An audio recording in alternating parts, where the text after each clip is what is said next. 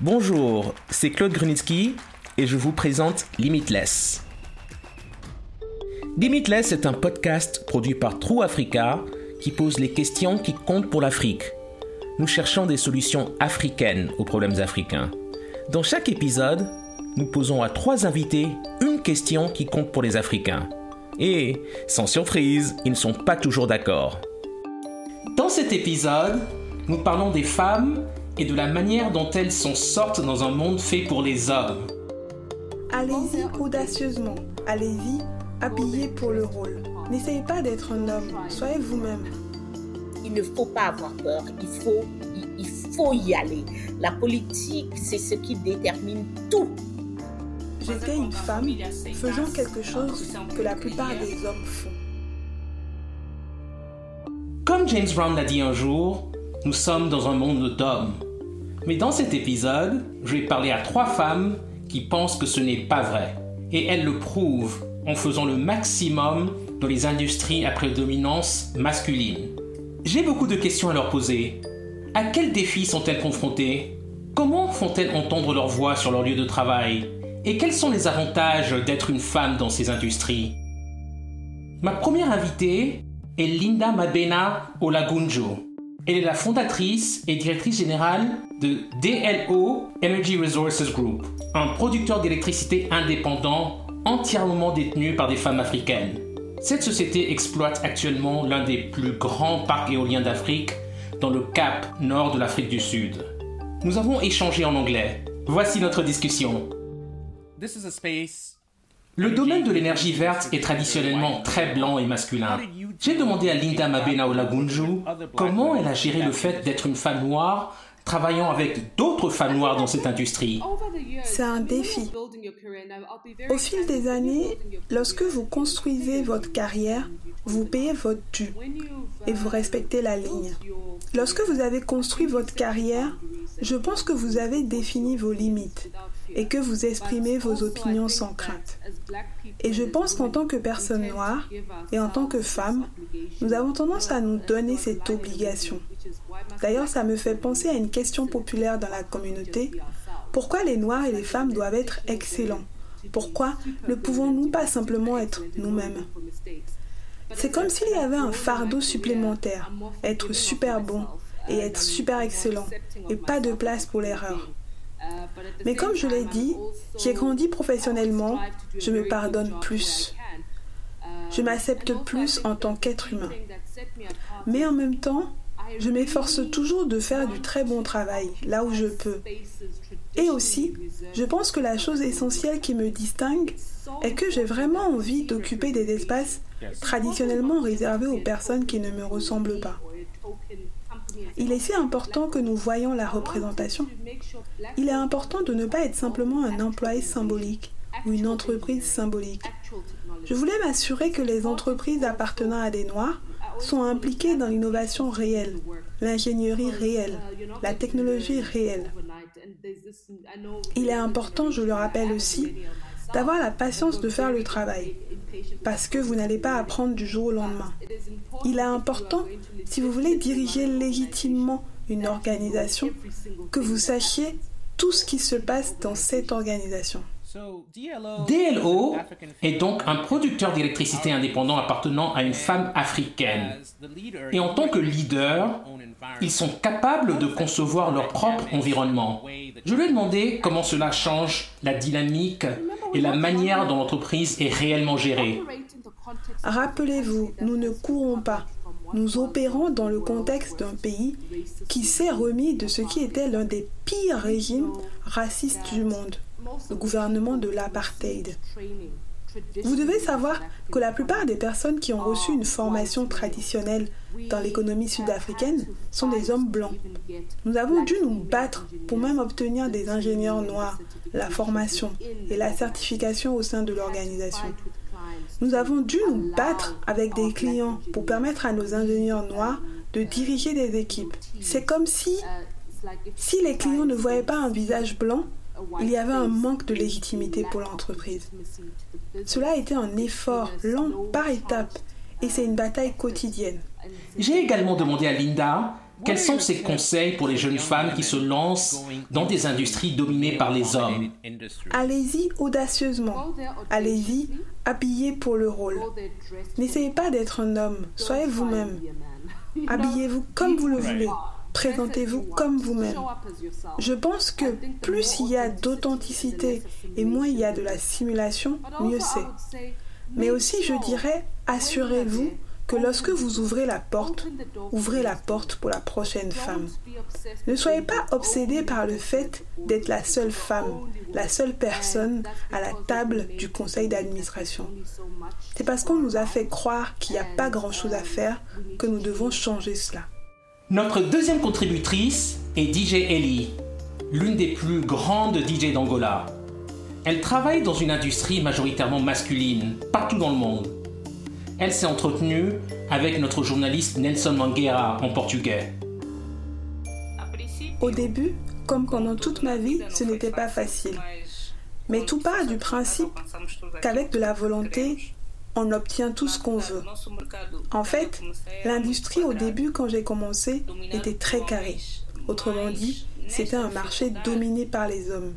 Mais à cause de ce défi, je me suis créé une opportunité de me démarquer, car c'était mon point fort. En d'autres termes, j'étais une femme faisant quelque chose que la plupart des hommes font. Ce fut donc l'un des déclencheurs pour moi de devenir la DJ que je suis aujourd'hui et qui m'a permis de renforcer mon affirmation sur le marché. Y a-t-il beaucoup de femmes dans la scène DJ en Angola? En moyenne, nous avons environ 10 à 12 femmes qui ont rejoint le métier. Mais malheureusement, il n'y en a pas une qui ne fasse que du digging. Donc, je peux dire non. Peu de femmes le font. La plupart de celles que je connais le font comme passe-temps. Presque aucune ne vit entièrement du digging. Je pense qu'à part moi, une ou deux de plus, donc pour moi c'est égal à zéro, c'est égal à presque rien, donc non. Et j'aimerais que la réalité soit différente à l'avenir. Parlez-nous un peu plus de votre travail. Mon expérience a été difficile, mais bonne, positive, car j'aime les défis. Et pour moi, être DJ en Angola, c'est un défi de tous les jours, parce qu'il faut se battre pour s'affirmer. Il faut créer, travailler, faire des choses qui soutiennent sa carrière, surtout dans un pays qui a une économie très instable et dans un métier qui, il y a 10, 11 ans, n'était pas aussi respecté qu'il l'est aujourd'hui. Grâce à Dieu, c'est maintenant une réalité. Aujourd'hui, je vis de ma musique. Je suis respectée en tant que DJ. J'ai un statut professionnel reconnu par le ministère angolais de la culture. Et c'est un plus pour moi. Mon objectif et ma plus grande contribution sont de rester dans l'industrie en tant que professionnel. Et à partir de là, je peux encourager d'autres femmes à suivre le même cheminement professionnel. Bon, alors, on peut en déduire que tout au long de cette carrière, vous avez déjà rencontré quelques difficultés. Il y a plusieurs défis. Les difficultés commencent dès le début. Au lieu de simplement rejoindre une profession, c'était un peu difficile à cause des préjugés. Il semblait compliqué de se présenter en tant que DJ, comme si être une femme DJ était quelque chose d'extraordinaire, quelque chose d'inhabituel, comme si c'était quelque chose en dehors des lois ou des règles de la société. Alors, ça a été une des plus grosses difficultés, faire accepter à la famille le métier que je voulais. Et faire comprendre aux hommes que j'entrais dans le métier, non pas pour prendre la place de quelqu'un, mais pour conquérir ma place dans le milieu professionnel. Cela a fini par devenir un exemple et encourager d'autres femmes à s'affirmer dans ce qu'elles voulaient être, que ce soit une DJ, une styliste, une chanteuse, une ingénieure, ce que j'ai fait pour moi a fini par devenir une référence pour d'autres femmes. Par exemple, en 2021, j'ai fait quelque chose auquel beaucoup de gens ne s'attendaient pas. Et les gens ont été émerveillés. Je me suis mariée. Et dans notre société, une femme DJ, c'est-à-dire une femme qui travaille la nuit, les gens n'imaginaient pas que ça allait arriver, que j'avais le temps d'avoir une vie sociale avec ma famille et tout ça. Mais je suis mariée, j'ai une vie normale comme tout le monde. Mais je suis aussi DJ. Je vis pour mon art. Donc, je pense que montrer cela tous les jours aux gens, montrer et défendre ce drapeau, je crois, a été le plus grand défi. Être cohérent dans mes principes, a également été le plus grand défi. Notre troisième contributrice est Kawala, femme politique et entrepreneur camerounaise. Elle a été la première femme à se présenter à la présidence du Cameroun en 2011. Voici notre conversation. La première chose que je, dirais, euh, c'est que je n'ai pas encore échoué à devenir président de la République du Cameroun, puisque je suis vivante et que c'est un projet. Donc, euh, euh, j'ai échoué à cette élection-là, à, l'élection de 2011.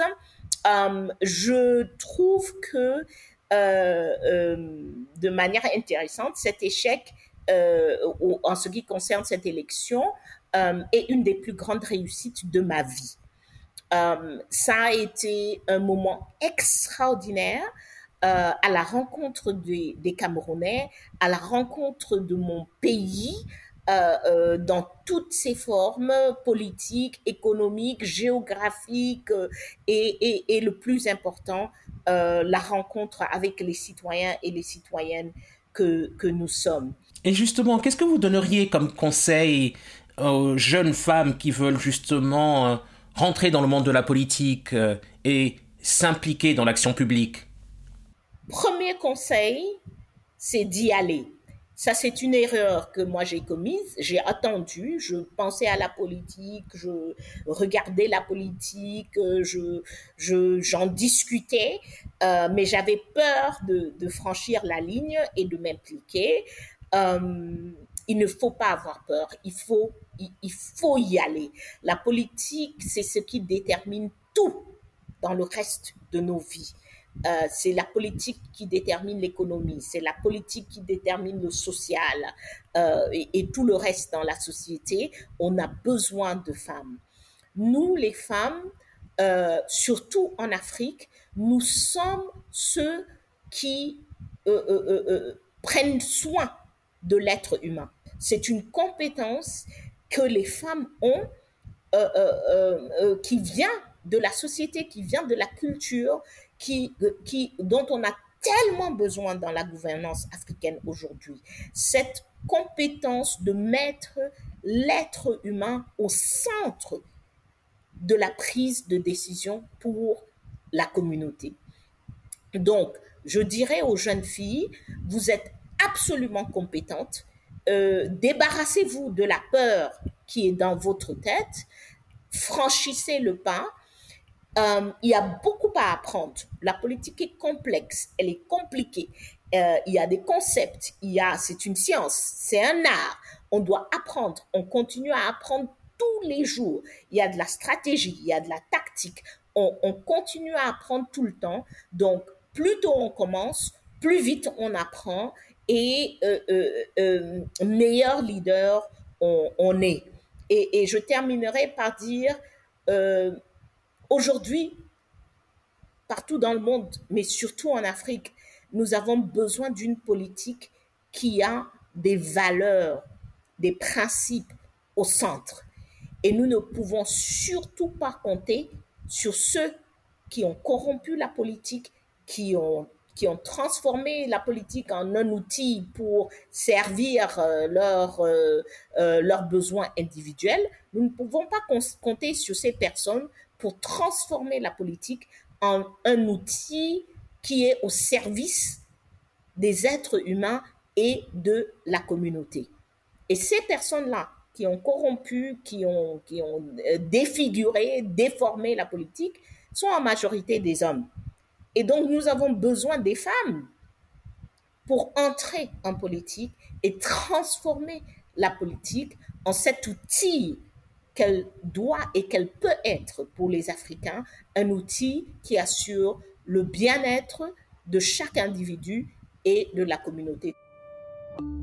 J'ai été inspiré par l'optimisme de ces femmes et leur refus d'accepter le statu quo. J'ai adoré écouter leurs conseils et si j'avais une phrase à retenir, ce serait celle de Kawala. N'ayez pas peur. Merci pour votre écoute. Ce podcast est rendu possible grâce à une subvention du département d'État américain et de la fondation Sinfire.